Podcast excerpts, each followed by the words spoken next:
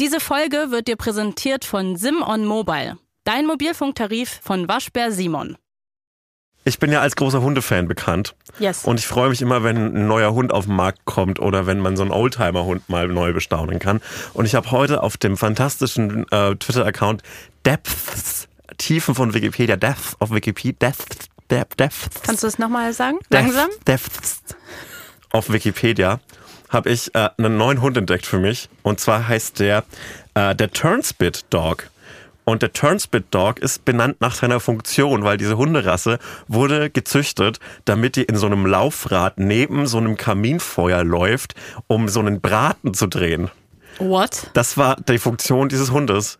Das finde ich genial. Scheißleben. Das ist ein richtiges Scheißleben. Der, der Wikipedia-Eintrag auf Deutsch über den Turnspit Dog, den Drehspießhund, ist auch einfach nur straight up beleidigend.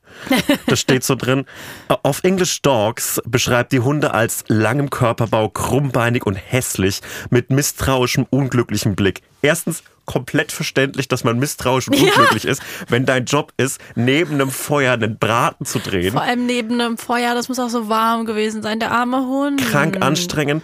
Im englischsprachigen Wikipedia-Eintrag dazu steht, dass die auch mitgenommen worden sind in die Kirche, um die Füße zu wärmen, was ich fantastisch finde.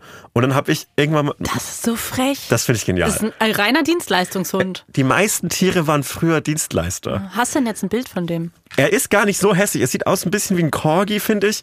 Das ist, das sieht schon ein bisschen unglücklich aus, muss man sagen.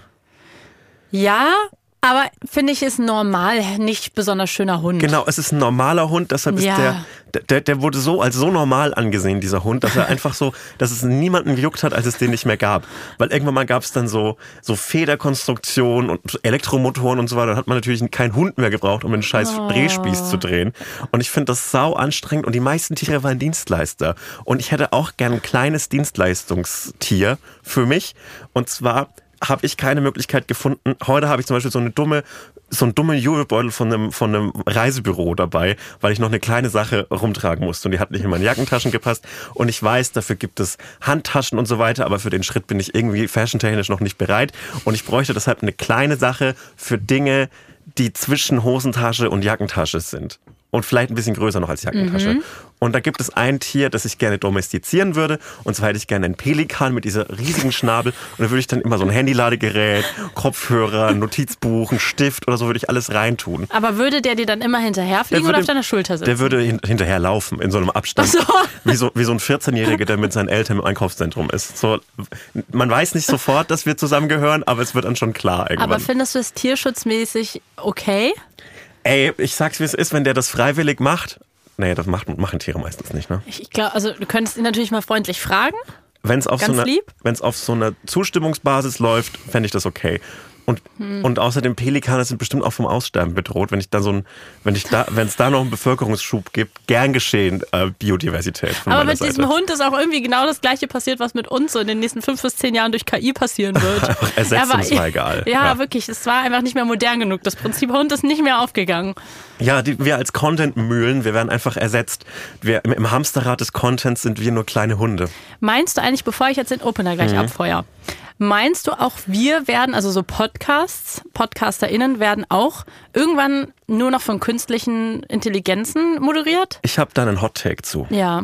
äh, so, so Standard-Schriftsätze zu erstellen, das kann ja KI schon ganz gut.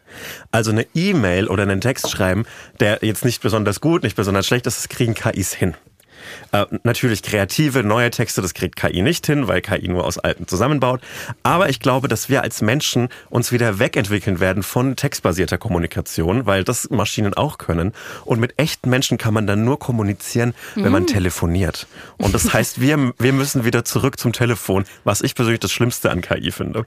Hey, aber das hat doch gar nicht mit Podcast zu tun. Und ja, Podcasts werden auch nicht so schnell ersetzt, weil in der Stimme hörst du es relativ schnell an, gerade wenn sie länger ist als zwei Sätze, dass sie nicht echt ist. naja, in 20 Jahren wahrscheinlich leider nicht mehr, so wie in dem Film Her, ne? Ja, gut, aber wenn ich mich in mein Handy verliebe, das dauert eh nicht, nicht mehr lange bei mir. Und ich habe ja auch schon so Gefühle zu, zu einem Staubsaugerroboter, den würde ich auch Ich füttern wollen. Auch. Hä, warte, warte. Du hast einen Staubsauger? Nein, deshalb habe ich keinen, weil ich mich verlieben Okay. würde. Und dann würde es mir wehtun und dann geht er kaputt und dann bin ich traurig und dann schreibe ich, ein- Fandest du meinen süß? ich finde deinen süß. Ja. und deshalb möchte ich, deshalb möchte ich auch nicht mehr zu dir nach Hause, weil ich da Okay. auch schon, ich habe, er hat mir, er hat mir Blicke zugeworfen, ich habe ihm Blicke zugeworfen. Es war irgendwie eine weirde Spannung im Raum, deshalb bin ich gegangen. Okay, okay. Hotz! Und Humsi. mit Sebastian Hotz! und Salwa. Humsi.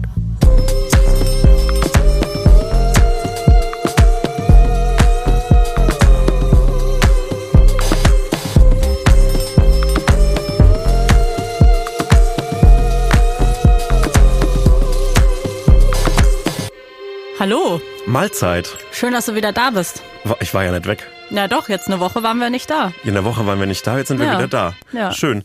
Ist nicht schön, dass ich, auch wieder da bin. Ich ne? freue mich auch, dass du da bist, aber ich finde es, ähm, dies- äh, zu lang übers Wiederdasein zu reden, das steht uns, finde ich, nicht. Aber findest du nicht, wenn wir sieben Tage kein, keine neue Podcast-Folge veröffentlichen, dann ist es jetzt kind of ein Comeback. Es ist, Wir haben gerade schon ein Comeback. es ist, jede Woche ist ein Comeback, das Ja. stimmt, was übrigens ein fantastischer Titel gewesen wäre. Jede Woche, kam, jede Woche ist ein Comeback. für den Podcast. Ja, wenn, wenn der Podcast im 2000, 2014 rausgekommen wäre, dann wäre es ein toller Titel Ich habe letztens meine ganzen, Notiz, ähm, ganzen Notizen im Handy gelöscht. Oh Was mein- waren 2000? D- Das ist für mich die Bibliothek von Alexandria, die gerade verschwunden Oh, ich ist. wollte, ja, ist es auch, ich, ich wollte nicht, ich wollte irgendwie einen Neustart mit dem Jahr.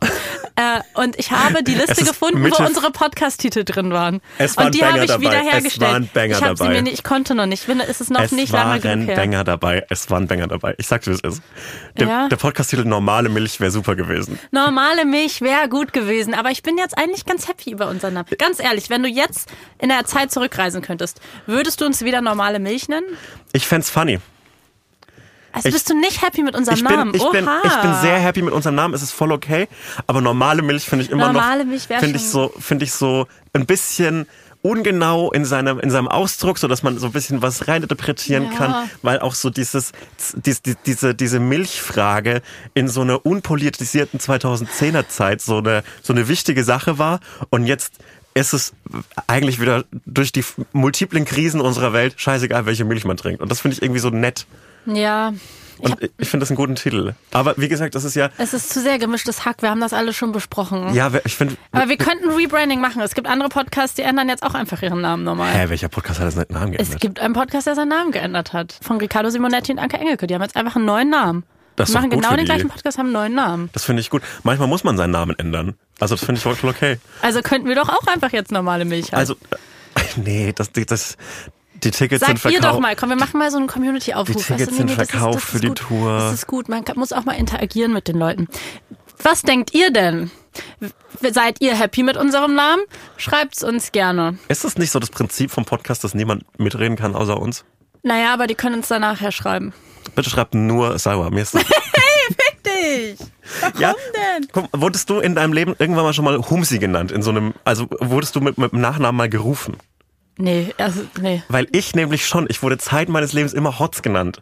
In der Schule, oder Ja, na was? klar. Ah ja, okay. Und deshalb ist, also Hotz ist natürlich, ich frage mich, ob das Hotz in Hotz, Hotz und Humsi so kumpelhaft, so Hotz, komm mal her, gemeint ist, oder so, Herr Hotz. Ich weiß es nicht. Und deshalb, das ist Und eine bei Frage. mir findest du es seriös, oder Bei, was? du bist Frau Humsi, Moderatorin, die TV-Legende, äh, Fernsehpreisträgerin. Frau Humsi. Also meinst du eigentlich, es wird unterschiedlich betont? Ich finde, ja, Hotz und Humsi. Weil ich finde, also mein, mein Name mit dem Sebastian, wenn mich jemand Sebastian nennt, dann Ja. ist das ja auf jeden Fall schon mal privat. Und das finde ich sehr interessant. Und das ist auch dann eher so näherer Freundeskreis, weil so Bekannte nennen mich Hotz. Und Sebastian ist dann immer so etwas Privates, Persönliches, äh, etwas in der Nähe. Aber das kann wieder, wenn man noch näher kommt, schwingt es dann wieder um, weil dann wird nämlich aus dem Sebastian ein Sebastian. Ja, und, das sage ich echt auch. Das sagst du oft. Jede Person, mit der ich zusammen war, der, mit der ich mich gestritten habe, hat auch Sebastian gesagt. Und meine Mutter hat auch richtig oft Sebastian gesagt. Da muss der Bast, da, da, da ist so ein, da schwingt der, der, der Bastard schwingt in Sebastian mit. Und das ist ein Problem, das ist sehr interessant. Und ich weiß immer direkt, wenn man mit mir spricht, wie, wie die Person zu mir steht. Okay, ja, das ist für dich einfacher als bei mir. Da gibt's nicht so viel Varianz. Bei mir bin ich einfach nur happy, wenn jemand meinen Namen richtig ausspricht. Dann bin ich schon Oder mal zufrieden. Äh, ja, ähm, und ihn überhaupt ausspricht. Und ich glaube, dass dann, da bin ich schon mal happy. Aber macht's für dich nicht auch einen Unterschied, ob du mit, ob, ob, also Frau Humsi so, aber Salvi, ist das, das schon sehr nah, oder? Ähm, ja, doch, das stimmt schon. Also ich habe auf jeden Fall paar Spitznamen. Es gibt Salvobert, Das ist fantastisch. es gibt Salvus. Salvus. Ähm. das finde ich Lateinunterricht weird. Aber der hat sich irgendwie etabliert. Ja, und früher, also in, als Teenager, nee, eigentlich noch früher in der Grundschule, wollte man ja immer einen Spitznamen haben. Also ich wollte einen Spitznamen haben. Ja. Und da hat man aber noch nicht verstanden, mit Mann meine ich mich, dass man sich einen Spitznamen nicht selber gibt, sondern Freundinnen müssen das entscheiden. Und ich war den Freundinnen aber egal. Die haben si- sich keinen Spitznamen für mich ausgedacht. Und deswegen habe ich so überlegt, okay, Salvi wird ja irgendwie auf der Hand liegen, aber das fand ich damals doof. Ich fand damals, es klang, klang blöd. Und jetzt hat sich Salvi etabliert und ich mag den. Aber wenn du jetzt Freunde von Freunden, Freundinnen von Freundinnen Ja. kennenlernst, stellst du dich denen direkt als Salvi vor? Nein! Weil das ist Nein, nämlich immer Salwa. und, und ich kenne eine Person, die mir mit mir zu 50 Prozent verwandt ist. Ja. Äh, die stellt sich nicht mit äh, Michael vor, sondern mit Mike. Und das finde ich so cool.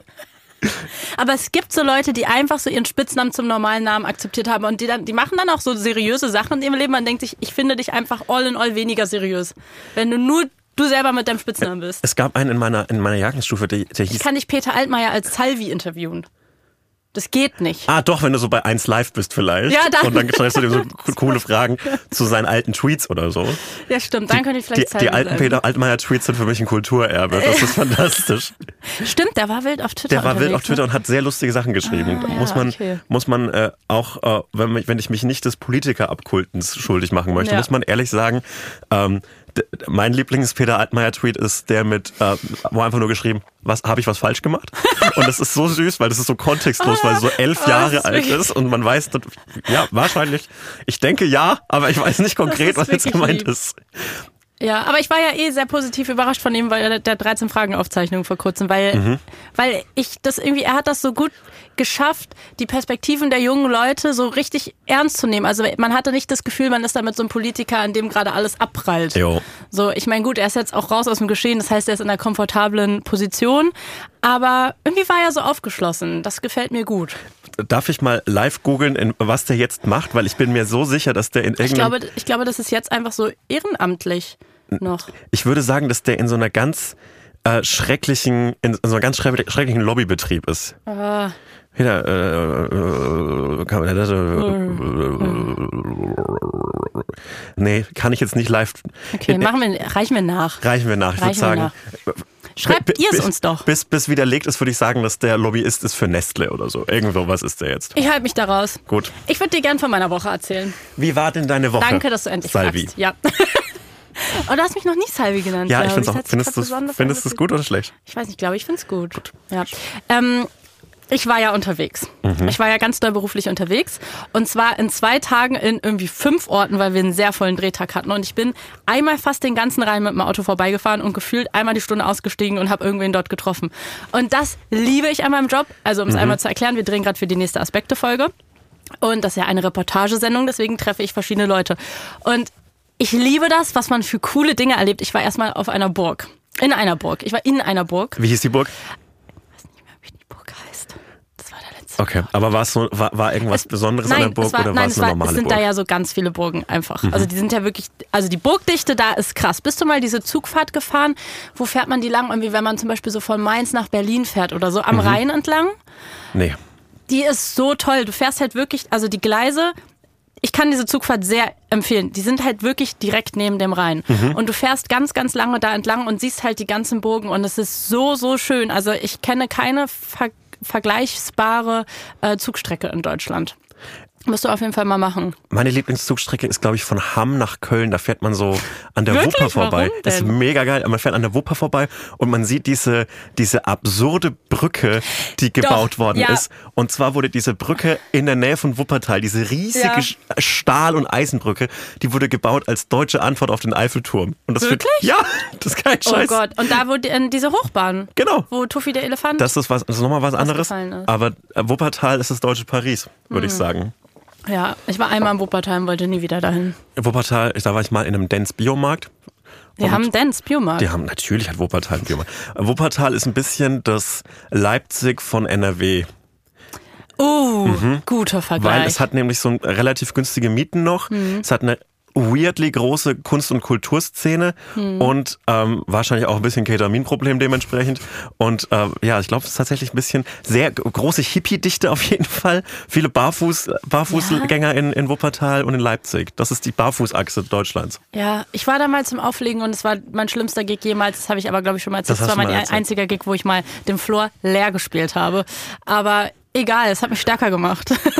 Ich bin, ich bin ja Burgen sozialisiert, weil ähm, es gibt äh, in meinem Heimatlandkreis relativ viele Burgen und in meiner Heimatregion Burg Neideck, Burg Rabenstein und Schloss, Grei Schloss Greifenstein. Schloss Greifenstein. Uh. Das, dieses Schloss kann ich vom Haus meiner Eltern sehen. Wirklich? Also wenn man rausgeht aus der, aus der Wohnung, ich glaube sogar aus manchen Zimmerfenstern, kann man dieses Burg am, am Horizont oben auf dem Berg sehen, dieses Schloss.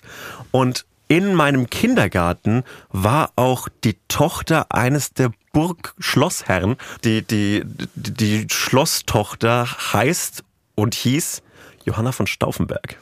Oh. Mhm. Und das sind die Stauffenbergs. Ah, wirklich? Ja, das sind die Stauffenbergs. Okay, heftig. Also und, es ist so die, die Familie von Stauffenberg. und warst du eben. da mal eingeladen zum Kindergeburtstag oder so und habt ihr Ah. den dann da auch gefeiert? I wish. Okay. Aber ich glaube, einer, eins von meinen Geschwistern war, war jünger als ich. Ich glaube, eins von meinen Geschwistern war da. Ich habe auf jeden Fall dieses Schloss mal besichtigt und es gibt, also es ist so, am Anfang ist es, Darf ich ganz kurz ein, nur einschieben? Mein Pendant dazu ist, dass die Tochter von Peter Fox auf meiner Grundschule war. Und auch meine Schwestern waren auf meiner Grundschule. Und da waren wir damals immer so, du musst dich unbedingt mit der befreuen. Du musst mit der Tochter von Peter Fox befreundet sein. War das so ein bisschen so? ein bisschen so. Äh, mir wurde von meiner Familie nahegelegt, dass ich mich mit der Tochter des, des Bäckers und des Metzgers anfreunden soll, damit die Versorgungslage sichergestellt ist. Ja, aber das finde ich. Das äh, ist im okay, Prinzip ja. das, das fränkische Schweiz-Äquivalent zu Peter Fox, glaube Ja. ich. Und, und ich war öfter mal in diesem Schloss an, bei so, bei so Familienausflügen, weil es ist ein Kilometer weg und du kannst so Kinder zwei Stunden lang durch dieses Schloss laufen lassen. Und es ist halt, am Anfang ist cool, weil du hast halt dieses Playmobil-Ritterburgen-Bild von einem Schloss und dann wird es ziemlich schnell, ziemlich lame, weil dann kommt so, Ja. ja. und das ist das Ankleidezimmer des Schlossherren und dann ist es halt so, ja, die haben sich früher Wasser in eine Schüssel gemacht und sich draus gewaschen. So, ja, krass, hätte ich Ja, gemacht. hat sich halt schnell auserzählt. Das ist aber cool ist die Waffenkammer und ähm, was ich auch immer gut fand, äh, mein, der andere Hälfte meiner Familie kommt nämlich aus Rotenburg ob der Tauber und das ist so eine Mittelalterstadt und da gibt es das Foltermuseum. Das fand ich immer cool.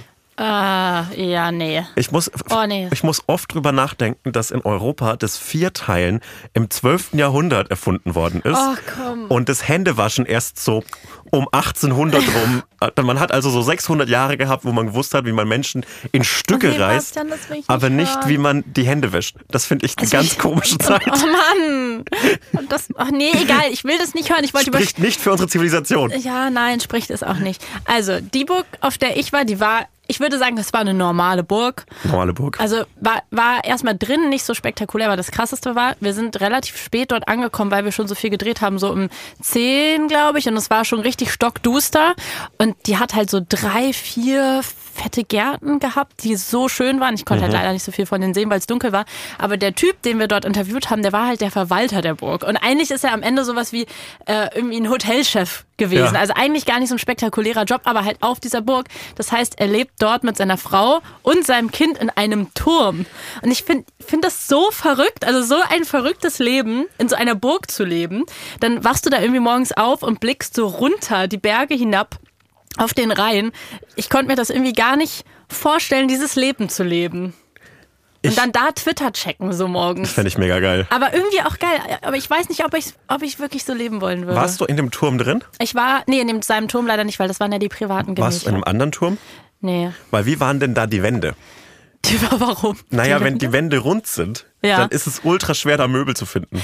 Ja, das habe ich mich aber auch gefragt, wie das bei denen direkt aussieht. Das muss ja rund sein, wenn es ein Turm also, ist. Also wenn das so ein großer Turm ist, dann ist es so ein bisschen wie auf der Erdoberfläche egal. Dann, gleich, dann ist so diese Gleicht Wölbung das aus, so klein, dass Ja. es egal ist. Ich glaube, es ist eine kleine Wohnung und es gibt so eine Challenge bei Sims, dass man runde Häuser baut. Und da hat man nämlich genau das Problem. Wie schafft man das, das einzurichten? Weil du da ja auch immer nur diese kleinen Quadrate hast, die du nutzen kannst. Mhm. Das würde mich sau abfucken. Ich Ja, sag's, ich es hab's ist. auch schon mal probiert, und dann, scheiße. Und dann sammelt sich da hinten irgendwie der Staub hinter so einem Schrank, weil da diese Wölbung ist. Eklig. Ja, ja, eigentlich musst du da nur so ähm, Möbel haben, die direkt dafür gebaut Genau, wurden, dass sie da extrem teuer. reinpassen. Deshalb wohnen wir nicht mehr in Burgen. Ja, Ja, wahrsch- wahrscheinlich. Wahrscheinlich Zu teuer. zu Deswegen teuer. wohnen wir jetzt in Berlin, was viel günstiger ist. Wie, wie wird so eine Burg auch, also wahnsinnig, wahnsinnig teuer, das zu heizen?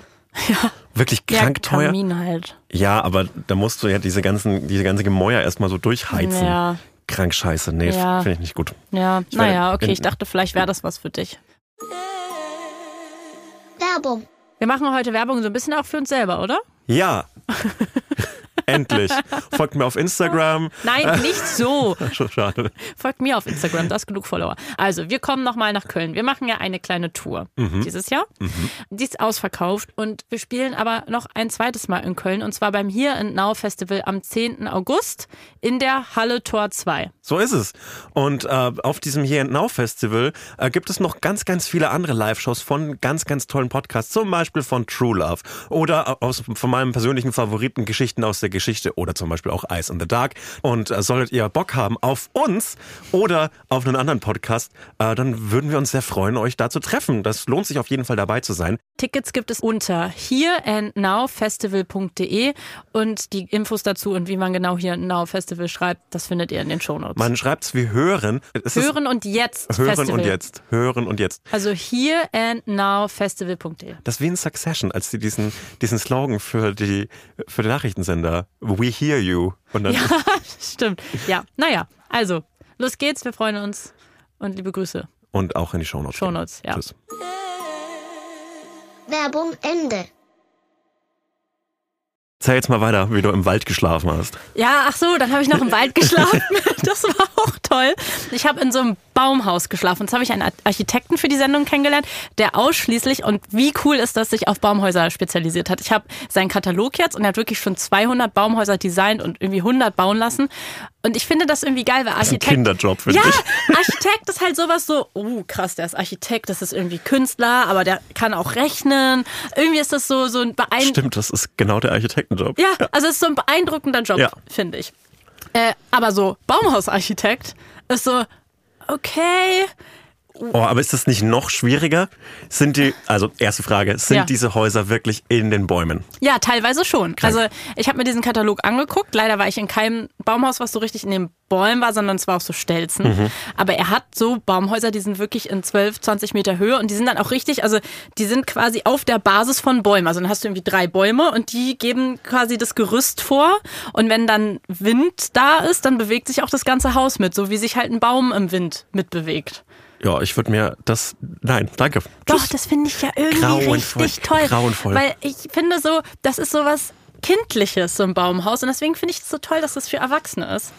Ich hatte einen Freund, der ein Baumhaus hatte. Es war kein richtiges Baumhaus, sondern es war einfach so eine Hütte auf Stelzen im Garten seiner Eltern. Ja. Und ähm, Ja, ungefähr so wie das, wo ich Ja, war. genau. Also es war halt so wirklich so, die Grundfläche war vielleicht halb so groß wie der Tisch, an dem wir sitzen, so vier Quadratmeter. Und das war das Coolste überhaupt. Und wir haben äh, geübt, wie man ähm, so sich von diesem vielleicht zwei Meter hohen Baumhaus, wie man sich da so fallen lassen kann und ohne dass man sich verletzt. Und es hat oft funktioniert, dass wir uns nicht verletzen, aber nicht immer. Ja, also ich muss sagen, es ist schon ein cooler Job für einen Papa. Wenn Ja. der eigene Papa so professionell Baumhäuser baut, Jo. schon sehr, sehr nice. Aber das, wo ich, also das war eher so wie so ein Luxus-Apartment für so Leute, die so drei Tage mal raus in die Natur wollen. Ich, mir war es gruselig genug, weil ich kenne das ja gar nicht, dass man so Naturgeräusche von draußen hört. Ich bin wirklich, was das betrifft, ich kann im Urlaub, wenn ich nach Italien fahre, dann fahre ich nach Palermo in die Stadt. Und wohne dann da in einer Wohnung, die ist eigentlich wie meine Wohnung in Berlin. Ja. Dass ich die Straße höre, dann fühle ich mich sicher. Aber es gibt ja auch so viele Leute, die sind dann so, ach komm, wir fahren irgendwie nach Mallorca, in so einen ganz abgelegenen Ort und dann kaufen wir irgendwie einmal ein für zwei Wochen und dann sind wir in einem Haus und da haben wir unsere Ruhe. Das würde, da grusel ich mich zu Tode. Ich kann nicht in Darauf so ich ja so Häusern Bock. wohnen. Also Einfamilienhäuser, also Ich, sowas. ich habe, also Mallorca nicht, aber ich habe schon so öfter so Urlaube gemacht, dass ich so, also einmal hatte ich so einen Urlaub äh, in so einer in so einer Hütte an einem Strand in Dänemark und da gab es auch kein WLAN und nix und es war mega geil. Es war Oh. also es richtig klingt heftig. voll schön, Es aber war ich würde saugeil. mich gruseln. Also morgens war einfach so eine Reh auf der Terrasse gestanden. Boah, Und das war saugeil. Ja, Da ich dran. Mhm. Ich höre dich und ich finde das gut und ich kann das nachvollziehen und ich wäre gerne so. Aber äh, ich habe ich hab halt, ich konnte mich zwischen zwei Betten entscheiden und ich habe das eine Bett genommen, wo ich die Tür nochmal abschließen konnte. Das verstehe ich. Ich war so, ich will wirklich jetzt ja nicht nachts im Wald geklaut werden. Also ich bin wirklich, ich habe wirklich keinerlei Also wahrscheinlich auch wegen meines Geschlechts und meines, meines, meines, Wahrscheinlich. Meines, ich bin halt auch weiß und deutsch, äh, habe sehr wenig Misstrauen gegenüber anderen Menschen und glaube auch nicht, also ich, ich begegne selten Menschen auf der Straße und denke mir, oh, die möchten mir was Böses. Und ich sperre auch jetzt zum Beispiel meine Wohnung nie ab. Und ähm, aber manchmal überkommt es mich nachts, wenn ich einen gruseligen Film zum Beispiel geguckt habe, Ja. dann sperre ich meine Schlafzimmertür nochmal ab, weil es Oh, mir irgendwie Sicherheit auf- gibt. doppelt ja. sicher. Ja, genau. Aber wenn Ja. jemand so einbricht in meine Wohnung, dann würde der wahrscheinlich auch ins Schlafzimmer irgendwie kommen. Das wird Ja, der wird, wahrscheinlich der nicht wird irgendwie seinen Weg dahin finden. Er wird es wahrscheinlich schaffen. Ja. Aber würdest du mich dann als den Naturburschen dieses Podcasts sehen? ja, schon. Weil ich wurde Ich glaube schon. Obwohl, ganz im Ernst, du bist zu viel auf Twitter, um Naturbursche genannt zu werden. Das fände ich irgendwie frech. dieses Podcast, deshalb diese frech. Einschränkung. Ja, okay. Weil ich wurde über Jahrzehnte meines Lebens, anderthalb Jahrzehnte meines Lebens, von Enten geweckt. Weil mein Zimmer war so raus zur Straße und zur Straße heißt halt, da fahren am Tag zehn Autos. Aber nach der Straße war so ein Apfelbaum und der war in der Nähe von einem, von einem Bach. Und Oh, aus toll. dem Bach kamen immer die Enten raus und haben sich im Herbst äh, an den Äpfeln dick und fett gefressen, weil der Winter kommt, ja. Und die haben wirklich mit großer Freude diese ver leicht vergammelten Äpfel gegessen, was ja wahrscheinlich mega geil ist für Enten, weil du musst brauchst so drei, vier vergammelte Äpfel und dann bist du so angetrunken. Und äh, die Enten haben, Stimmt, die haben sich einfach eine richtig gute Zeit gemacht. die haben einfach um 6 Uhr morgens, immer wenn ich sowieso aufstehen musste, haben die angefangen zu quaken. Und das fand ich richtig Das finde ich toll. beschissen. Ach so. Also ich fand's als naja, Kind dich, saukacke. Ja, aber jetzt würde man sich wieder nach sowas sehen. Ja, aber Enten machen ja kein niedliches Vogelgeräusch. Ja, das sind ja das keine. stimmt. Nach Tag zwei ist es so nicht mehr so, oh süß, da sind Enten, sondern ja, Enten klingen wirklich wie dieser nervige iPhone-Ton, den man einstellen kann. Oh Und das sind Enten schöne Tiere, äh, eigentlich ganz hübsche Tiere, aber auch ein bisschen weird, wie jeder Vogel am Ende. ja, wie jeder Vogel. Was hast du noch erlebt in der Pfalz? Ja, du, apropos Thema angetrunken. Da möchte ich dir noch was von erzählen. Und zwar möchte ich gerne mit dir über Produktköniginnen reden. Ich habe nämlich eine kennengelernt. Ja. Ähm, wir sind diesen Rhein entlang gefahren und haben verschiedene Leute getroffen, die dort verschiedene Dinge machen. Zum Beispiel der Verwalter der Burg. Und ich habe die Lorelei getroffen. Und erstmal, Leute sind jetzt vielleicht so, wieso die Lorelei? Ja. Lorelei ist eigentlich ein, ein Fels. Ein, ein historischer Ort, den man sich anschauen kann am Rhein. Und äh, früher gab es da, also es gibt so, ein, so eine Sage darum, um eine Frau, die da vorher auf dem, die oben, was ist los? Du guckst Erzähl, nervös. erzähl, aber ich habe hab Input dazu. Erzähl. Okay, okay, ich bin gespannt. Sorry. Also, ähm, die Schiffe, die früher da am Rhein an genau Mhm. dieser Stelle um den Fels quasi rumfahren mussten, ähm, die hatten immer genau an der Stelle große Probleme. Und da gab es super viele Schiffsunglücke, weil da war irgendwie so, ein, wie so, ein, so eine Sanderhebung im Wasser Mhm. und irgendwelche Strudel sind da entstanden. Ich kann euch das nicht erklären, aber auf jeden Fall gab es da immer Probleme, wenn die Schiffe da lang sind. Das heißt, da gab es einige Schiffsunglücke. Das ist etwas, das kann man jetzt erstmal, wenn man so Ahnung davon hat, was in so einem Rhein passiert und das besser erklären kann als ich, was erstmal sinnvoll klingt und wo man keine Sage braucht, um sich das zu erklären. Damals brauchte man aber Sagen und natürlich war es eine sexistische Sage Ja, klar. von der Lorelei. Und zwar musste natürlich eine Frau mit ins Spiel, die schuld daran war, dass die Männer Fehler machen, weil Männer machen so von alleine keine Fehler. Es kann nur eine Frau dran schuld sein. Und äh, diese Sage besagt, dass die Lorelei oben auf diesem Fels, Fels gesitzen, äh, gesessen haben soll. Sie soll lange, langes güldenes Haar gehabt haben. In den ganzen Darstellungen ist sie auch immer nackt. Das spielt wahrscheinlich auch eine Rolle. Und soll dann da, dort oben ihr Haar gekämmt haben. Und die Männer haben hochgeschaut und waren natürlich so verwirrt und so, so beeindruckt von dieser Frau, dass dadurch die Schiffsunglücke passiert sind, weil sie sich nicht mehr konzentrieren konnten. Und die Produktkönigin, also Produktköniginnen sind ja immer, äh, äh, gibt's, ja. Ganz wird kurz. Sich gemeldet. Es ja. wird sich gemeldet. Okay. Äh, ganz kurz zum, äh, zu, zu, zur Lorelei.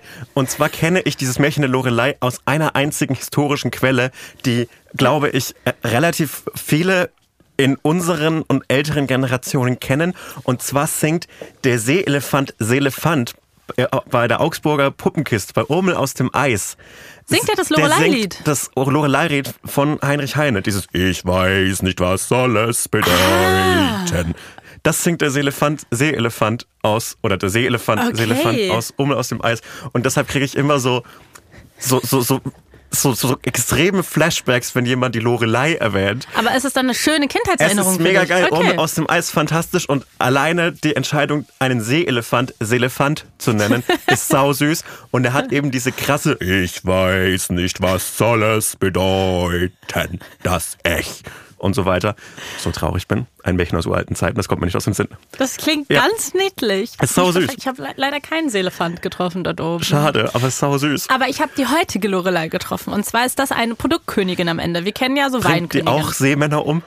Leider nein. Bist du Aber dir 100% sicher? Nein. Kritische Solidarität mit der Ich Lorelei. hätte da vielleicht investigativ ein bisschen kritischer nachfragen sollen. Ist okay. Ich habe ich hab den nicht Du gefragt. bist der, der, der Tucker Carlson der Lorelei.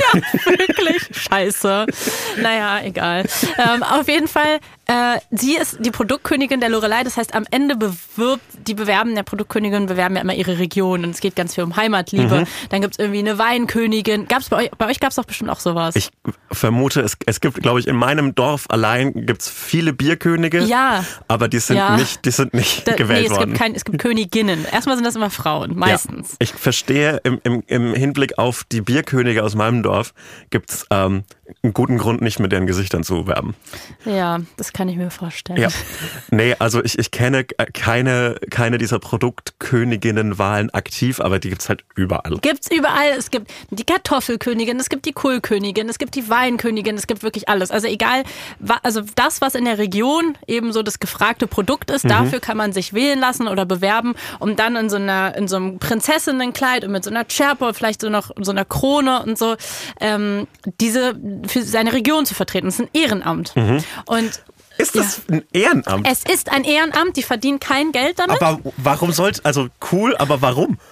Also die Frau, die ich kennengelernt habe, die war so cool. Und ich muss auch sagen, man kommt ja dann häufig, hat man da, dann so Vorurteile, wenn man irgendwie aus der Stadt kommt und das eben nicht kennt. Und ich war so beeindruckt aber davon, wie wie viel Bock sie darauf hat. Ja. Die hat einen Vollzeitjob in München, lebt aber in der Pfalz, in diesem kleinen Ort und äh, ist nebenbei eben ehrenamtlich Lorelei und in dem Sinne eine Art Produktkönigin und hat eigentlich keine Freizeit. Und sie, ja, liebt halt irgendwie ihre Region und sie, ähm, die ganze Geschichte der Lorelei, das hat ja ganz viel mit der Zeit der Romantik zu tun und so. Die möchte einfach dieses Kulturgut so aufrechterhalten und dafür werben. Und so und am Ende machst du ja so wie auch Tourismusarbeit Genau. und dann gehen die zu so zu Festen und was weiß ich was und machen dann Fotos mit, ähm, mit Touris, mit Politikern, allem Möglichen und sowas. Und sie hatte da einfach, die findet, ich weiß nicht, ich glaube, die brennt da einfach wirklich für. Aber so. kriegt man da nicht so, aber ist es nicht so ein Ehrenamt wie so, ja, du kriegst hier kein Geld, aber hier, hier hat jemand aus Versehen 50.000 Euro liegen lassen. Oh Mann, hoffentlich nimmt die jemand, nimmt die niemand mit. Also ich glaube, ich glaube wirklich aber nicht. ich gönne es ihr. Ich, Ich, glaube ihr wirklich, gönnen. nicht. Also sie hatte auch, sie hat dann zum Beispiel, für, ich glaube, die liebt es einfach. Ich glaube, es sind wirklich, ich kann mir vorstellen, dass es dann auch so einen Reiz hat. Ich meine, es gibt dann ein Plakat von dir, das hängt dann in deinem Heimatdorf Mhm. oder in deinem Heimatort. Da sind wir vorbeigefahren, da hing dann so ein Foto von ihr, wo sie halt in ihrem Prinzessinnenkleid ist und sie hat halt, andere haben ja eine Krone, sie hat einen Kamm. Oh, oh mein Gott, es gibt äh, also das, das Nürnberger Christkindl, die, Ja. die Frau, die immer zum, zum, zum Christkindvertreterin auf dem Nürnberger Weihnachtsmarkt gewählt wird oder ernannt wird, Mhm. weiß nicht, wie basisdemokratisch das funktioniert. Äh, das ist ja auch eine Produktkönigin am Ja, Ende. zum Beispiel. Und ich, ich kann mir vorstellen, dass es sowas ist wie so der Ursprung des It-Girls. Du bist dann halt It-Girl in deinem Ort. Ich kann mir schon vorstellen, dass es Bock macht. Die hat dann eine Instagram-Page und so. Weißt du, dann bist du die ganze Zeit auf irgendwelchen Events, kannst irgendwie coole Klamotten tragen. Und du erlebst halt viel. Also sie macht auch Mhm. Reisen dadurch und so. Ich glaube, es schon, kann schon ein cooles Ehrenamt sein. Außer natürlich, du bist, hast ja mit ganz vielen Männern zu tun, die dann Jo. Fotos mit dir machen wollen. Und das hat sie auch erzählt. Da wird natürlich ganz viel auch mal rutscht mal die Hand beim Foto Ja. nach unten und so. Und da meinte sie, das ist dann teilweise natürlich nicht so cool. Jupp. Und ja, das ist halt auch krass. Diese Geschichte der Lorelei ist natürlich sehr sexistisch oder grundsexistisch, dass man dann halt so altmodische Geschichten aufrecht erhält oder sich auch in so ein altmodisches Frauenbild begibt mit so mit dieser Kleidung und so. Aber sie interpretiert das irgendwie für sich neu und findet das cool. Das fand ich irgendwie, weiß nicht. Ich fand es irgendwie cool, so diesen Einblick in ihre Welt zu bekommen. Welches Produkt würdest du als Königin vertreten? Wurst. Vegetarische Wurst sofort. Ja, Currywurst in Berlin. Ich wäre ja eine Berliner Königin. Und ich würde die Berliner Currywurst vertreten, die vegetarische. Und es würde auf jeden Fall, es würde sich immer viel, wenn ich zu diesen Treffen kommen würde von den ganzen deutschen Produktköniginnen, da gibt's immer einen Tag, da treffen die sich alle dann, Oh mein Gott. so ein Fest. Und dann wäre ich auf jeden Fall die, die alle hassen, weil ich wäre so die aus Berlin. Na klar, vertritt sie nicht eine normale Fleischwurst, sondern die vegetarische. Und ich hätte dann auch so ein schwarzes Kleid. Weißt du, weil ich aus Berlin komme. Mich würden alle hassen. Aber, also, äh, warum, erstens, warum ist es keine Reality-Show, dieses Treffen?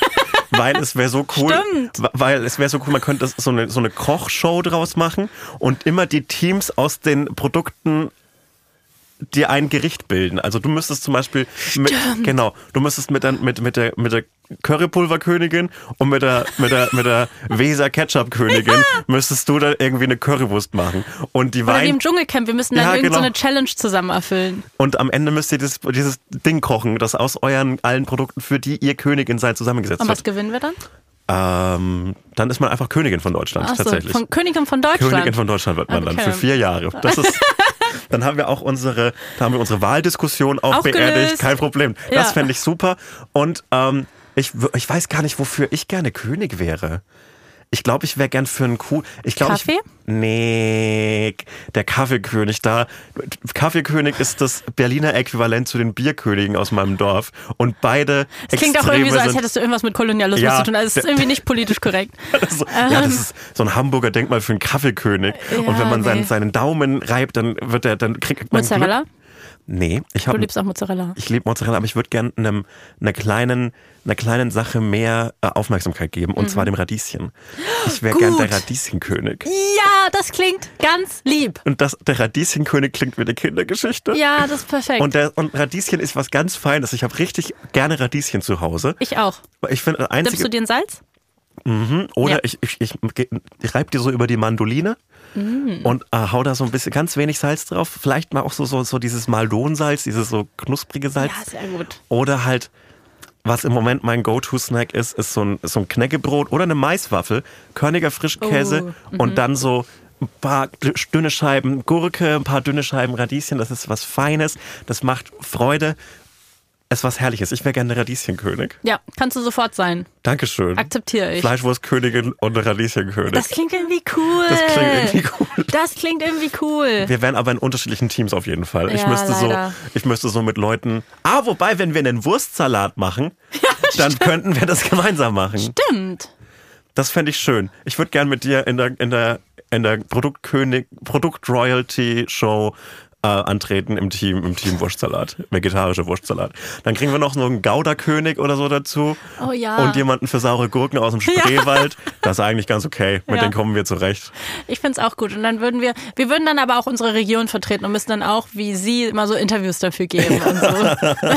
und dafür würde man sich dann aber auch immer in sein Kostüm also müsste man das immer anziehen. Sie hatte das natürlich auch an für das Interview. Also- Sie hatte so ein Kleid und da war so ein ganz langer, ein grünes Kleid. Das steht für die Files, für, Mhm. für die Natur und die Bäume.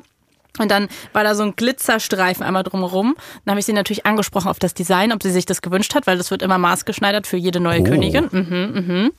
Und dieser Glitzerstreifen, der von oben bis nach unten das Kleid herunterführte, ist natürlich der Rhein. Das finde ich saugeil. Cool, oder? Ich würde wahrscheinlich ein ähm, Kostüm bekommen, das bei dem immer Leute sagen, ah, du bist bestimmt der Erdbeerkönig. Und dann muss ich immer so wütend antworten, nein, ich bin der Radieschenkönig, das sieht man doch.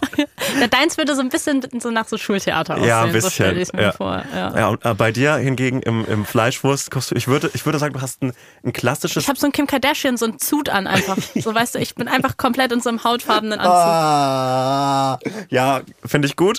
Aber ich habe eher gedacht, dass du vielleicht so, so, eine, so, eine, so einen Ring Fleischwurst wie so eine Schärpe umgelegt bekommst. Das ist perfekt. Das finde ich toll und Ja, köstlich. Da müssen wir mal Rügenwalder Mühle fragen, ob die mir sowas herstellen würden, weil das gibt's ja bei der vegetarischen nicht. Das würden die safe machen. Und ich habe nämlich auch eine Idee für einen Snack, falls Rügenwalder Mühle gerade zuhört. Und zwar gibt es doch diese Süßigkeiten-Armbänder. Ja.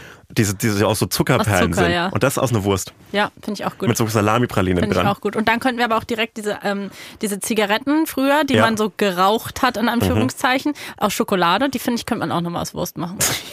Die Snack-Salamis. Ja, aber, aber ganz, also wirklich so in so einer Z Zigarettenverpackung. Das fände ich toll. Ja, finde ich auch. Oh, aber man, man sagt ja immer so, Fleisch essen ist das neue Rauchen. Und dann finde ich, ja, das sollte man so machen. Das, das gibt so, es gibt doch immer so Ja, die, ja, die neuen Rauchen. Sitzen ist das neue Rauchen, Fleisch essen ist neue Rauchen. ist das neue Und ich Rauchen. finde es cool, wenn ich mich an einem Bahnhof in den Wurstessbereich stelle und so eine kleine Packung vegetarische Salamis raushol und die dann so genüsslich, aber auch verschämt äh, während des Hals meines ICEs für vier Minuten esse ich die dann da draußen. Was auch gut wäre für, das, für, die, für den Geruch im Zug. Das fände ich Ja. allgemein gut. Ich werde so random oft gefragt, ich hatte, hatte gerade so ein Flashback bei so Zugfragerunde. Q&A. Ich werde ganz oft gefragt, ob ich rauche. Und ich frage Ah, mich, warum Leute das Rauchervibe. beschäftigt. Ja? Ich habe einen Raucherweib. Du hast Rauchervibes. Aber das klingt irgendwie nicht nach einem Kompliment. Doch, weil das, das, das Coole am Rauchen sind ja die Vibes. Ah, Und das Schlechte am Rauchen ist, dass man davon stirbt und stinkt. ich dachte, ich sehe vielleicht so aus, als hätte ich gelbe Finger. Nee, ich, so. wenn du gelbe Finger hättest, würde ich nicht zuerst ans Rauchen denken, sondern dass du so irgendwas mit, dass du dir so einen Kurkuma-Smoothie gemacht hast oder so.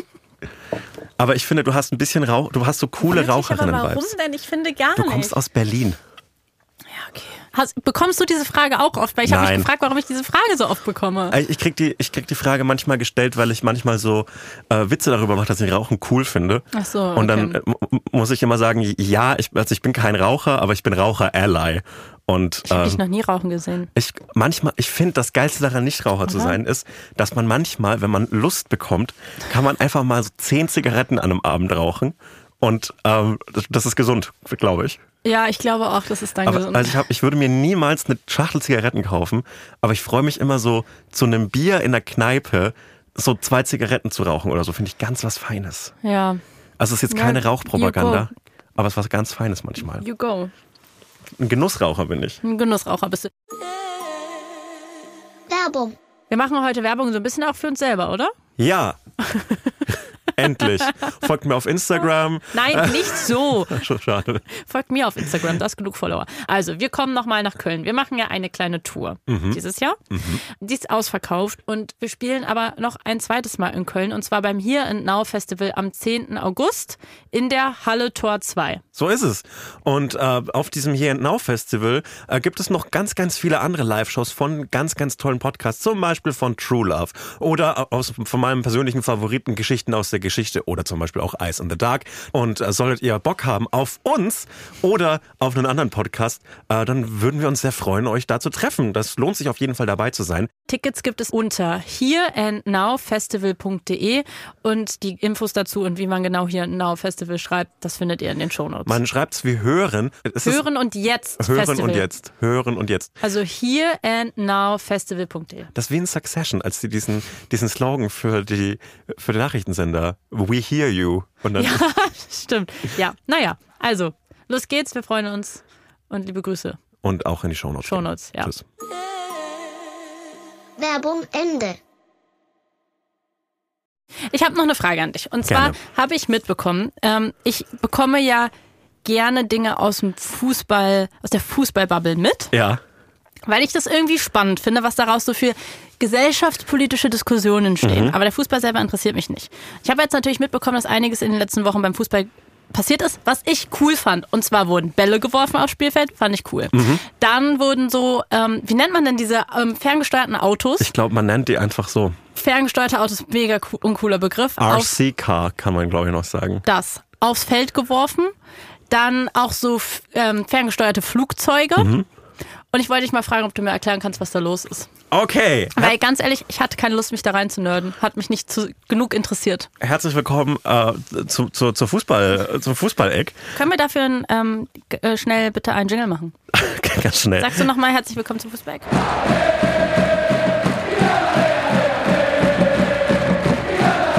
Sebastians Fußballeck.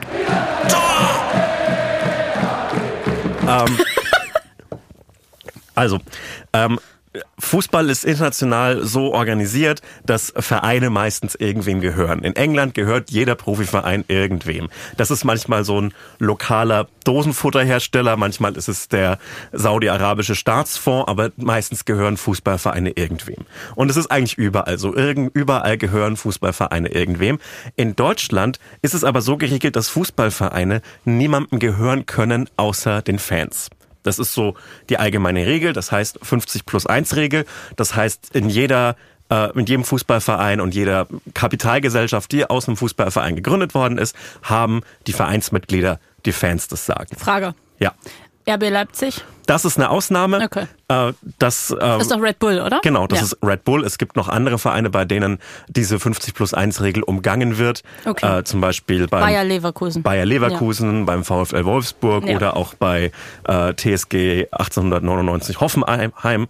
Die ist, in, die ist sehr mit SAP, sehr mit Dietmar Hopp verbandelt. Es gibt noch ein paar andere Vereine, bei denen das so umgangen wird, bei denen das mehr oder weniger erfolgreich läuft. Bei Hannover 96, bei 1860 München. Es gibt immer wieder Vereine, Vereine, die diese Regel umgehen, aber im Großen und Ganzen gibt es die Regel, wenn du ein Verein bist, gehörst du den Mitgliedern dieses Vereins. Und das ist eine coole Regel. Und das macht Deutschland als Fußballnation ähm, äh, so äh, besonders, weil deutsche Fußballvereine eben den Fans gehören, weil Fans deutlich mehr Einfluss haben auf den Sport als beispielsweise in England. Noch eine Nachfrage. Bist Ja. du Mitglied in einem Verein? Nein. Okay, gut. Ähm, das heißt aber nicht, dass der deutsche Fußball irgendwie so eine, eine kleine Freizeitsportgemeinschaft ist, sondern es, der deutsche Fußball ist genauso durchkommerzialisiert wie wahrscheinlich jede andere Liga auf der Welt. Und es gibt wahnsinnig viele Anteilseigner von irgendwelchen aus Fußballvereinen gegründeten AGs und es gibt Sponsoren und Vermarktung und bla bla bla. Also der deutsche Fußball ist keine Bastion des, des, des coolen Vereinssports. Aber es gibt jetzt einen weiteren Schritt in Richtung einer Kommerzialisierung, der diskutiert wird. Und zwar äh, ähm, denkt die Deutsche Fußballliga, so der, Dachverband, der diese ganzen Ligen leitet und begründet und organisiert, die denken darüber nach, ob es nicht sinnvoll wäre, äh, dass man Investoren den Einstieg in diese Liga ermöglicht. Also, dass okay. man Anteile an dieser Liga kaufen kann als BlackRock oder als fieser Investmentfonds und diese Investoren zahlen dann eine Milliarde Euro an, der, der wird zwischen den Vereinen aufgeteilt und dann äh, können die ein bisschen mitbestimmen, können die Namensrechte an der Liga an irgendwen verkaufen und dann wird Geld generiert für die für die Sag mal ein Fußballmannschaften. Beispielverein, Was also den das betreffen könnte. Also, also, Also äh, im Prinzip alle Profifußballvereine in Deutschland Okay. von von der ersten bis zur dritten Liga. wenn wir jetzt Dortmund haben. Ja. Und, und dann gäbe es da diesen neuen Investoren. Ja. Der könnte dann zum Beispiel einfach da hingehen und sagen, ich will nicht mehr, dass es jetzt hier Dortmund. Na, nein, nein, das können die Okay. nicht, aber die, die, die äh, Namensrechte der Liga könnten beispielsweise verkauft werden. Dann Okay. heißt es nicht mehr Bundesliga, sondern die Rügenwalder Mühle Bundesliga. Es wäre halt äh, Vermarktung auf der höchsten Ebene. Aber das ist sympathisch punkig von den Fußballfans. Die haben keinen Bock auf Kommerz. Genau, es Oder? ist also, also, also dieser, die haben keinen Bock auf Kommerz, die haben keinen Bock auf Investoren, die dann zum Beispiel die, die Spieltage umordnen und sagen, du 15.30 am Samstag, da kriegen wir nicht genügend äh, Mm. äh, Einschaltquote am Fernsehen und für die internationale Vermarktung ist das auch schlecht.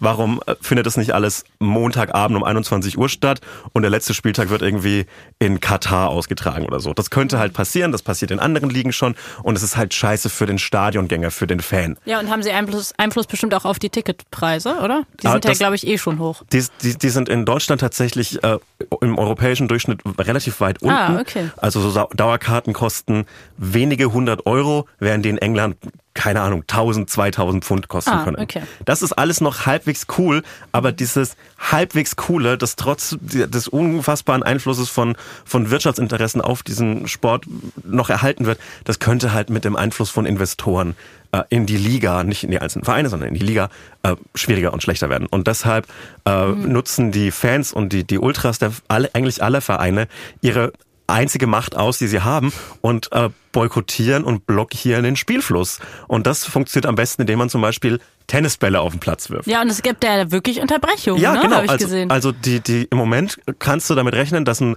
Bundesligaspiel, das um 15.30 Uhr angepfiffen wird, das ist frühestens zwei Stunden später um 17.30 Uhr durch. Belastend. Es ist- Schalten die immer zurück in die Studios oder kann man wenigstens sehen, was auf dem Feld passiert? Man, man kann schon sehen, was auf dem Feld Okay. passiert. Es wird nicht mehr auf die Tribünen geschaltet, damit man so sieht, was für Transparente da sind und Mhm. so weiter, sondern ähm, es ist dann so, dann werden irgendwelche Spieler beim Warmhalten gefilmt und äh, die Kommentatoren sind immer so, ja, der Protest wurde jetzt angebracht, aber um la langsam muss es auch mal gut sein. Wir wollen hier einfach alle am Samstag Fußball sehen und nicht dieses, dieser Kommerz, diese Politik, das oh, gehört du, nicht die ganzen ins Stadion. Fußballspieler gehen dann zurück in die Kabine und regen sich so richtig krass darüber auf? Bestimmt, oder? Also es gibt äh, Trainer und Spieler, die so sagen, puh, ja, hier, das behindert den Spielfluss und wir können uns nicht mehr richtig konzentrieren. Und zum Beispiel beim am, am, am äh, Sonntagabend haben äh, die Bayern beim VfL Bochum gespielt und haben die erste Viertelstunde sehr ganz gut gespielt, haben so erwartungsgemäß ein Tor geschossen, waren vorne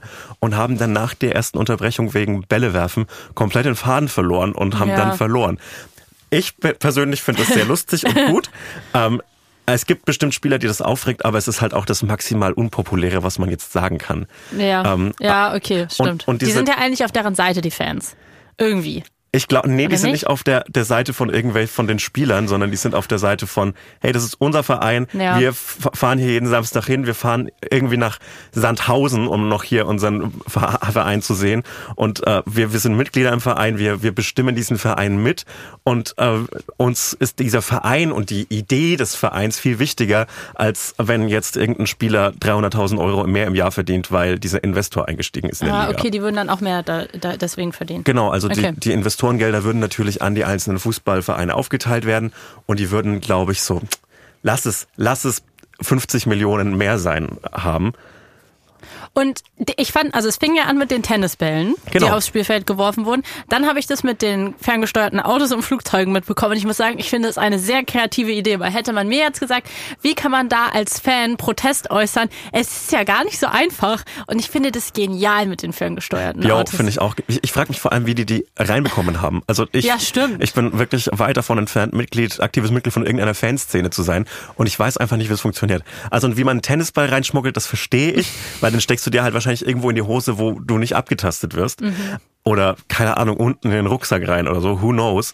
Aber so ein ferngesteuertes Auto, da muss man schon sich so Gedanken machen, wie man das reinbekommt. Aber das Problem ist ja, ab jetzt werden sie mit denen nicht mehr reinkommen. Sie werden mit den Flugzeugen nicht mehr reinkommen, weil da wird jetzt in der Kontrolle drauf geachtet. Das Aber heißt, sie wie- müssen sich was Neues überlegen. aber- das aber wie- wäre was. aber wie was willst- haben sie noch nicht mitbedacht? Aber wie willst du, wie willst du das alles kontrollieren? Also du kannst ja nicht irgendwie jeden Samstag 70.000 Leute abtasten, ob die jetzt hier vielleicht noch einen Tennisball Doch, das können die machen. Okay. Doch, das können die machen. also was Ich dachte vielleicht noch so an so was Klassisches, so ähm, einfach Papierflieger.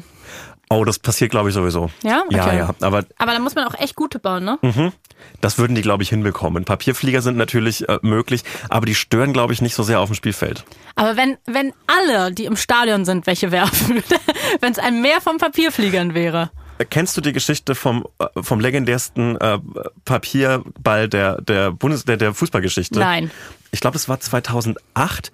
Da hat Bremen gegen Hamburg gespielt im äh, Halbfinale des UEFA Cups und äh, da wurde der entscheidende Eckball, mit dem Bremen äh, das entscheidende Tor erzielt hat, äh, da wurde der Ball von einem auf den auf, auf den Platz geworfenen Papierklumpen so abgelenkt, dass er eben nicht zum Seitenaus Wirklich? raus ist, sondern zum Eckball und dann wurde daraufhin ein Tor geschossen. Ja. Oh. Und, also war das dann ungültig? Nein, das ist natürlich gültig. Also du kannst auch den, also auch wenn du den Schiedsrichter triffst, alles was auf dem Platz trifft Okay. ist und kein Spieler ist, wird wie Luft behandelt und ist dann halt einfach so. Krass. Okay. Ja, das ist das Ja, danke, Tommy Schmidt. kein, kein Problem. Herzlich willkommen bei Copa TS. Äh, nächste Woche mit äh, Fabian Kloß tatsächlich. Äh, Ich hätte nicht dir. gedacht, dass ich jemals in diesem Podcast eingeladen sein werde. Doch, tatsächlich. Toll. Wir, wir, wussten, wir wussten nicht, wie, viele Frauen mit Fußball zu tun haben und du hast mal Ja. Laura Freigang gesagt letztes Jahr, deshalb haben wir dich eingeladen. Ähm, Können wir jetzt nicht mehr über Fußball reden? Ich ich habe ehrlich gesagt den, den Tommy Schmidt-Virus gerade bekommen. Irgendwie ich habe hab ich, ich hab den möchte- Fehler gemacht, dir eine Frage zu Ja, stellen. ich Jetzt- möchte irgendwie komm, mehr komm, drüber komm, reden. Ich möchte, ich nein, nein, ich möchte hier noch hier Tuchel, Bayern, kaputt, Nationalmannschaft. Nächste Woche, Gut, nächste, Woche. Nächste Woche darfst du wieder über Fußball reden. gut. Okay? Ja, ich habe noch eine andere Sache, über die ich reden möchte. Ja, mach doch. Und zwar Mach doch, aber nicht mit Fu- Fußball. nicht, nichts mit Fußball, sondern ich fand das spannend. Ich fand spannend, aber es reicht jetzt auch. ich habe ich hab ein Thema, das ist vielleicht äh, ähm, auch in deinem Kosmos. Okay. Und zwar geht es um die Musik. Du liebst ja die Musik. Die Musik. die Musik. Und zwar ähm, habe ich mich äh, in letzter Zeit auch fußballbedingt äh, sehr mit so Radiosendern auseinandergesetzt. Und so, ich rede jetzt nicht von den so coolen Berliner Radiosendern, sondern ich rede von so, ähm, Auch die Berliner Radiosender, kannst du, da kannst du das Wort cool nicht mehr es gibt, es gibt trotzdem coole Radiosender, die so Musik spielen, die vor maximal zehn Jahren rausgekommen sind. Rausgekommen ist. Ja, Also das definiert Das für mich einen jungen, coolen Radiosender. okay. Aber ich rede von so Flächenbundesland und ein Antennesender. Yes. Also Antenne Niedersachsen, Antenne Bayern und so Mhm. weiter und so fort. So diese klassischen Pop-Radiosender, die klassischen ähm, 80er, 90er und, Und die Hits von, von heute. heute. Die nämlich so implizieren, jo, seit 2000 ist hier nichts mehr passiert in der Musik. ja, und wirklich. so, so hören sich halt diese Radiosender auch an. Und es macht ja auch Sinn, weil Radio, äh, das, das richtet sich tendenziell eher an, an ältere Leute und deshalb äh, finde ich das komplett fair. Und ich habe mich damit beschäftigt, was der Radiosong ist. Mich hat damit beschäftigt, was der Song ist, der mich am wenigsten überraschen würde, wenn er läuft, wenn ich den Radio anschalte auf so einem großen Popsender. Warte, warte. Let's get listicle, listicle. Let's get listicle, listicle. Das ist doch ein Let's Get Listicle, oder nicht? Es ist versehentlich Let's Get Listicle. Ja. Ich habe nach es ist kein Scheiß, ich habe das monatelang recherchiert und mir eine Playlist gemacht mit unterschiedlichen Songs, die die Radiosongs sind. Und ich habe es jetzt kondensiert auf fünf Songs. Ich bin happy und ich bin gespannt, wie viele Songs davon ich selbst schon im Radio gespielt habe. Ich würde sagen mindestens drei. Okay. Also, ich fange an mit der 5. Ja. Äh, es ist ein Song, der nicht sofort im Kopf ist, wenn ich den Namen sage. Aber wenn du ihn hörst, du weißt sofort, was es ist. Der Song ist For You von der Manfred Mann's Earth Band. Nö. Und ich spiele ihn jetzt ganz Ja, kurz bitte. an. Das geht äh, magenrechtlich bestimmt klar. Ja, Ja, das ist ein den Ra habe ich noch nie gespielt. Hast du noch nie gespielt, aber Nee. es ist der Radiosong. Ja. Äh, Und der schiebt einen auch im Er Auto. ist, er ist perfekt. Ja. Ähm, zweiter Song auch in die gleiche Kategorie, aber er ist auch am wenigsten überraschend im, im Radio. Äh, das ist Money for Nothing von Dire Straits. Ja. Ich spiele ihn ja, mal an, mal Das sind alles so Songs, genau, wo man, wenn man die hört, den Titel nicht sagen könnte. aber man hat ihn schon tausendmal Ja. gehört. Man würde ihn niemals selbst anspielen, aber er ist perfekt. Und ich finde Money for Nothing von Dire Straits hat den perfekten Riff. er geht zu hart, dieser Riff, für das, was der Song ist. Damit durchs Dorf brettern, so es geil. ist so heftig. Das in, in, einem, in einem tiefer gelegten VW Polo, Ja, den du von deinem Vater ja, bekommen hast. perfekt. Perfekt. Ansonsten jetzt geht's geht's ein bisschen ähm, jetzt gehen wir in die Hits von heute und Okay. zwar das sind Songs, die du garantiert schon gespielt hast. Ja. Ähm, Dear Mr. President von Pink. ja, natürlich. Es- Kannst du den auch trotzdem anspielen für den Vibe, bitte? Ja, gerne. Schön. Toll. Der ist auch ein bisschen bisschen nachdenklich. Toll. Auch ein irres irres Cover übrigens. The People Speak. Oh, wow, okay, so richtig revolutionär. Ja, Pink vielleicht. Unsere Pink an der Pink. Front. Reih dich ein in die Pink-Einheitsfront. Äh, I Kissed a Girl von Katy Perry. Ja, ja, habe ich auch schon gespielt. Das würde man nicht Perfekt. selbst anwählen, aber man freut sich, wenn es im Radio kommt. Aber es überrascht einen auch nicht. Das ist Perfekt. genau Kannst du das. auch nochmal ja, einspielen? gerne. Perfekt. Das macht mich Perfekt. glücklich. Es ist wirklich ein toller Song. Und ansonsten der Radiosong, der wirklich mehr. Die Nummer eins. Die Nummer eins, die wirklich alles aufgeholt hat, was 50 Jahre Popgeschichte, 60 Jahre Popgeschichte äh, davor geschaffen haben, der alles niedergewalzt hat, der nichts zurückgelassen hat. Hat's was mit Ed Sheeran zu tun? Nein, Ed Okay. Sheeran ist tatsächlich äh, ein Ah, guter, krass. guter Punkt, aber Okay. Ed Sheeran, glaube ich, hat zu viele Leute, die tatsächlich Fans sind. Ah, okay, okay. Mhm. Ich glaube, der ultimative Radiosong ist der hier. Der hier. Oh, äh, Imagine Dragons. Radioactive. Oh, den habe ich so oft gespielt, den hasse ich. Das ist das, was in Monaten der Recherche bei mir rausgekommen ist. Äh, For Oh. ja. You, Ja, ähm, Money for Nothing, Dear Mr. President, I Kissed, a Bo I Kissed a Girl und Radioactive. Das sind die Radiosongs. Wenn, Perfekt. Wenn die bleiben vielleicht für, von uns als Menschheit am ehesten kleben. das Schlimme ist, also die ersten Songs vielleicht nicht und ich hätte dir die Titel nicht sagen können, aber ich kenne so viel Scheißmusik auswendig. Das wird mir so häufig von Freunden und Freundinnen gespiegelt, wenn, wenn man so Fernsehen schaut oder so, so GNTM so einmal im Jahr. Und dann kommen da so dann diese Song-Einblendungen, da läuft ja dann genau so Radiomusik und ich kann jeden Song mitsingen, weil ich einfach fünf Jahre lang beim Radio gearbeitet habe. Ich kann auch bei den meisten den Titel nicht mehr sagen. Aber das ist einfach, das ist sowas, bleibt für immer in meinem Kopf. Es geht da leider nie wieder raus. Ich bin richtig froh, dass meine aktive Zeit im Radio, die ja immer noch ist, dass die nicht beinhaltet, dass ich irgendeinen Song spielen muss, sondern dass ich einfach die Quatschmusik äh, auflegen kann, die ich möchte. Und bei meiner nächsten Sendung bei Fritz im März werde ich genau diese Musik auflegen. Ich werde nur normale Radiohits spielen. Ja, da wird sich die Musikredaktion freuen. Ja, weil die sind auf jeden Fall Endlich da. spielt hier mal jemand gute Musik. Und ich freue mich richtig drauf, dass da Katy Perry auch noch mal ein paar GEMA-Einnahmen bekommt. Ja, toll. Oder die, die vorgestellten Drachen. Drücke ich dir die Daumen. Dankeschön. Oh, Radiosong. Ich habe noch was zu dem Thema. Und ich will dafür einen anderen Jingle abspielen, der nur halb korrekt ist, aber egal. Was gerade abgeht bei den Amis. Was gerade abgeht bei den Amis. Das finde ich irgendwie geil. Das berührt mich irgendwie, weil das ist so ein bisschen... Ähm, Das ist ein bisschen melancholisch. Das auch, ist so, Ne? als hätten wir so eine kleine Folkband. Und hätten wir so Werbung für so, keine Ahnung, so ein aluminiumfreies Deo. So klingt, Ja, das, klingt das. Also es ist ein bisschen geschummelt, weil das, was ich erzähle, das oder worüber ich mit dir noch sprechen wollte, kurz, da geht es zwar um die Amis, aber die Hauptperson ist eine Britin. Aber egal, ich wollte den neuen Jingle mal Du, hast meinen benutzen. Tag, du kennst meinen. Tag dazu. Angelsachsen sind für mich äh, letztlich alle dieselben. Ach, die, toll. Letztlich kamen ja nur die weirden Briten nach England am Anfang. Ja. Deshalb ist es voll okay. Okay. Es geht um Sophie Alice Bax- Baxter Ja. und den Song Murder on the Dance Floor, den wir beide lieben, richtig? Ja. Der ist, wie alt ist der? Zehn Jahre alt? Sag mal. Nee, der ist älter, oder? Wie alt ist Murder on the Dance Floor? Komm, das müssen wir jetzt einmal kurz nachrecherchieren. Ich sag's wie es ist, wenn du das hier, wenn, wenn du das hier googelst, äh, wenn auf meinem Dancefloor jemand umgebracht wird, ich würde nicht, so würd nicht so eine Geschichte draus machen. Ich würde keinen Song drüber schreiben. Ich würde das. 3. Dezember 2001. Ja, das ist ein alter Song. Da war ich ja fast nicht geboren. Das sind die Hits von heute. da war ich fast nicht geboren, deswegen, ganz im Ernst, kannte ich den auch vorher nicht. Ich kannte den nur, Ich kannte den vor Saltburn nicht. Ich kannte den Und nur- jetzt macht's auch Sinn, weil der, ich bin einfach wirklich zu jung. ich kannte den nur, weil ihn, äh, ich glaube, Miguel immer auf den, und das ist ein Wort, das ich in sehr vielen Anführungszeichen benutze, Aftershow-Partys vom äh, ZDF-Magazin immer aufgelegt hat. Auf dem Musik-iPad. Es ist aber auch einfach der perfekte Song. Ja. Es ist wirklich der perfekte Song. Und äh, ich finde das irgendwie so süß, weil der ja, okay, noch älter ist, als ich dachte. Und durch Saltburn, jetzt die MGMT, was war da noch in der Playlist? Ähm, Block Party, glaube Blockparty, ich. es war, äh, diese Karaoke-Szene ist Pet Shop Boy. Cold War mit Kids weiß ich Rent. noch. Also auch so ein bisschen so Indie-Musik, die ich äh, früher Mhm. auf jeden Fall noch gehör gehört habe. Das war alles mit in dieser in diesem sehr guten Soundtrack. Ich habe den letztens nämlich nochmal gehört und eben Murder on the Dance Floor und der Song hat jetzt irgendwie nochmal so einen Hype dadurch. Und äh, Sophie Alice Baxter ist gerade in allen amerikanischen Shows eingeladen und war jetzt auch bei der BBC, okay, britisch, egal, äh, war glaube ich bei Fallon und hat da aufgetreten, ist da aufgetreten. Ich muss sagen, also ich habe mir dann die Auftritte ein bisschen mehr iconic vorgestellt, als sie waren. Also sie steht da so ein bisschen stocksteif. Aber irgendwie finde ich das total cool, dass jemand für so einen Song jetzt so 20 Jahre später nochmal so irgendwie die Credits einheimsen kann. Und irgendwie finde ich das schön, weil offensichtlich ist es verdient. Das ist ein sehr, sehr gutes Lied. Und ich frage mich, wie verrückt es für sie jetzt sein muss, weil dieser Song ist für sie ja wahrscheinlich schon so alt, vielleicht kann sie den gar nicht mehr hören.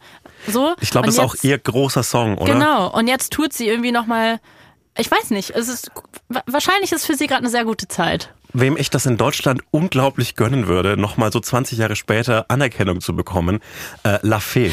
Ich habe auch an La Fee gedacht. Ja, ich würde das richtig gönnen. La Fee ist vor einer Woche mit Blond zusammen Jo. in Köln aufgetreten und sie haben, äh, wie heißt der Song? Heul doch? Heul doch. Heul doch zusammen gesungen. Heftiger Song. Und ähm, Blond, die Band, die wir unterstützen und lieben, Mhm. ähm, die äh, sind ganz, ganz große La Fee-Fans gewesen als Kinder.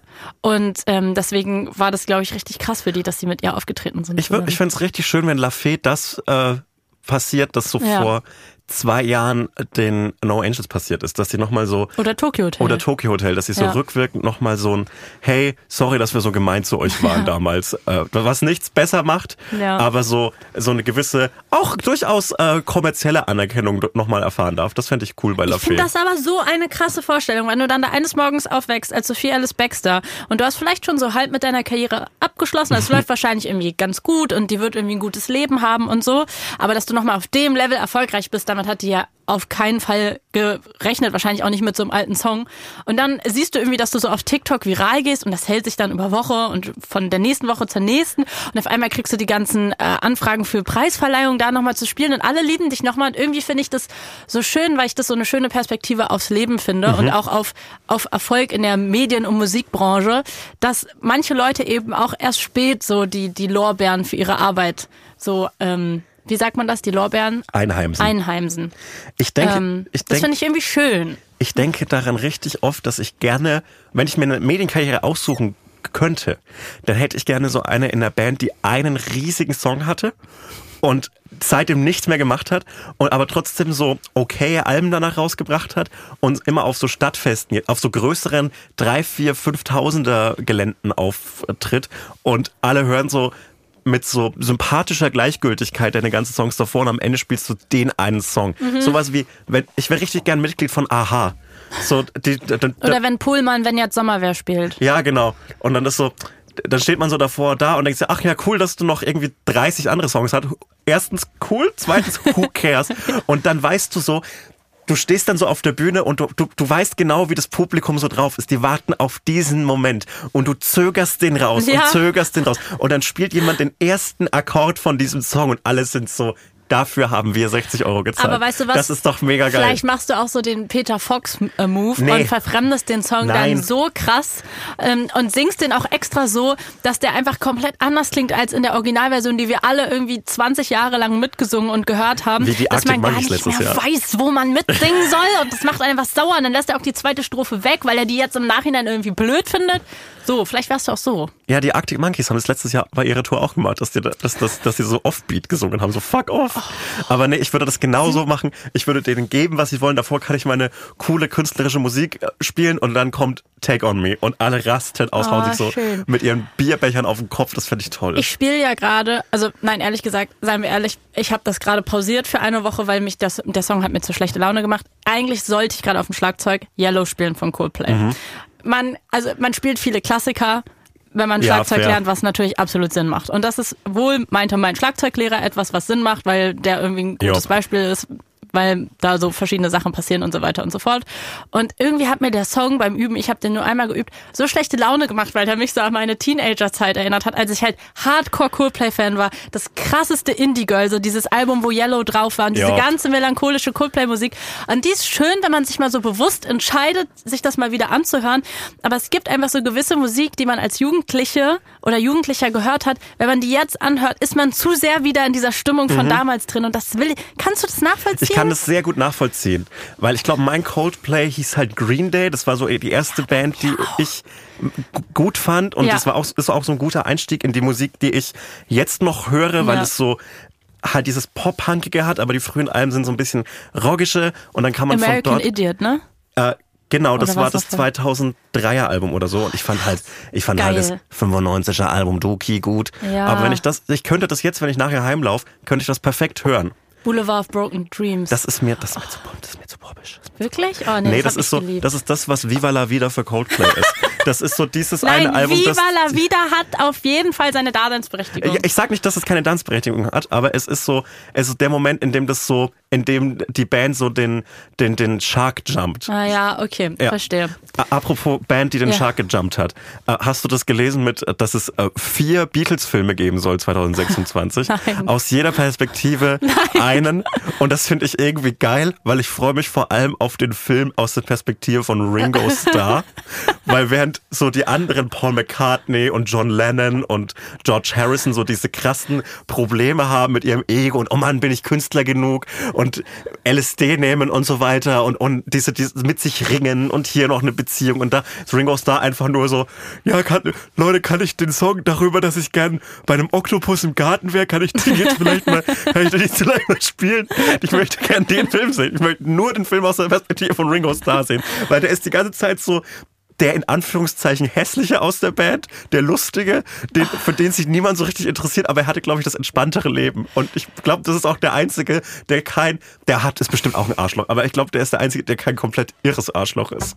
Ich habe mich nie richtig für die Beatles interessiert, ganz ehrlich. Ich, ich finde, ich, find, ich habe mich auch nicht, ich bin kein, ich bin kein Beatles-Fan, aber ich glaube, das ist halt so sehr interessant, an denen so Zeitgeschichte zu, nachzuvollziehen. Ja. Wir müssen auch nochmal über diese ganzen Musical-Filme reden, die, Ja. jetzt ein, die jetzt ein Comeback hat, haben, aber schaffen wir nicht mehr. Ich höre gerade viel den Lala, wir- La La Land Soundtrack. Oh. Finde ich einen guten. Ja, ich höre gerade den Saltburn-Soundtrack. Den was? Den Saltburn-Soundtrack. Und ich habe viel den Priscilla-Soundtrack gehört, der ist auch sehr gut. Viel von Elvis. Kann ich sehr. ja, mein guter Freund. ähm, äh, können wir bitte noch schnell einen Jingle uns überlegen für, für Musik? Jingle für Musik. Also wenn wir halt über Musikthemen sprechen. Doch, warum denn ich, nicht? Ich, ich, find, ich finde, äh, Ich finde, wir haben noch nicht genug Jingles. Guck mal, also ich muss es ja einmal erklären. Wie- wie? Ich habe hier mein kleines iPad vor mir und da sind 1, 2, 3, 4, 5, 6, 7, 8, 9, 10, 11, 12, 13, 14, 15 Knöpfe. Und wir haben davon fünf belegt plus unser Intro. Das heißt, wir haben auf jeden Fall noch viel Luft nach oben für mehr Jingles, die ich abdrücken kann. Also, wir brauchen einen Musikjingle. aber fändest du es nicht cool, wenn Musik äh, einen Jingle hat, der nicht musikalisch ist? Ja. Ich hätte gern so Zwölftonmusik, dieses sehr mathematische Architektenmusik. Musik. Ja. Okay, cool. Dann haben wir den auch. Wie fandest du die Folge? Ach stimmt. Ähm, ich fand die Folge, also ich fand sie so, ich fand sie leicht. Ich habe viel Quatsch geredet, Es tut mir leid. Ich hatte, ich hatte auch so wieder so eine, so eine ein bisschen ähm, lahme Zunge. Ich habe sehr viel so aus dem Mund, sehr viele Wörter sind aus dem Mund herausgefallen, glaube ich, äh, in, in der Aussprache. Ansonsten fand ich das eine gute, gute Sache. Also, ja, okay, gut. Ja. und, und für dich, wie, fand, wie fandest du die Folge? Ich fand's eine okay Folge. Ja? Es, ja, ich glaube, ich, glaub, ich fand sie okay. Ich glaube, letzte Woche fand ich besser, aber ich fand, fand's okay. Wollen wir uns noch über irgendwas streiten? Ähm, Warum, warum hast du auf deinem Pulli lauter Haas? Wenn man eine Frage stinkt, für Hotz oder für Humsi? Für Hotz und Humsi. Ah, okay, das, das macht Sinn. Dann müssen wir uns nicht ja, streiten. für uns beide. Ach komm, nee, ich glaube, es war eine gute Folge. Wir Okay. machen, jetzt, machen jetzt mal Schluss. Wir wollen nämlich noch ein bisschen über die Tour reden. Und Ich würde gerne noch einen Matcha mit dir trinken. Mhm. Matcha. Du musst kein Matcha trinken, Kann man streiten. aber ich würde einen trinken. wollen. Ja, cool. Lieben Gruß. Wenn unten im Café keine Promis sind, die ich nicht treffen will. Oh ja, das, ich habe vorhin einen Promi getroffen, den ich nicht äh, treffen wollte. Okay, tschüss. Tschüss. Achso, fünf Sterne. Bitte. Danke. Tschüss. Tschüss.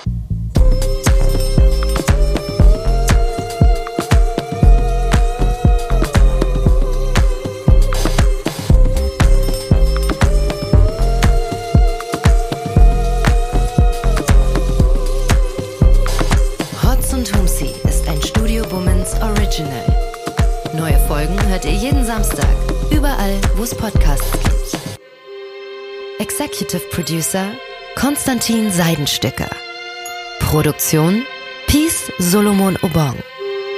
Musik, Ton und Schnitt Jonas Hafke.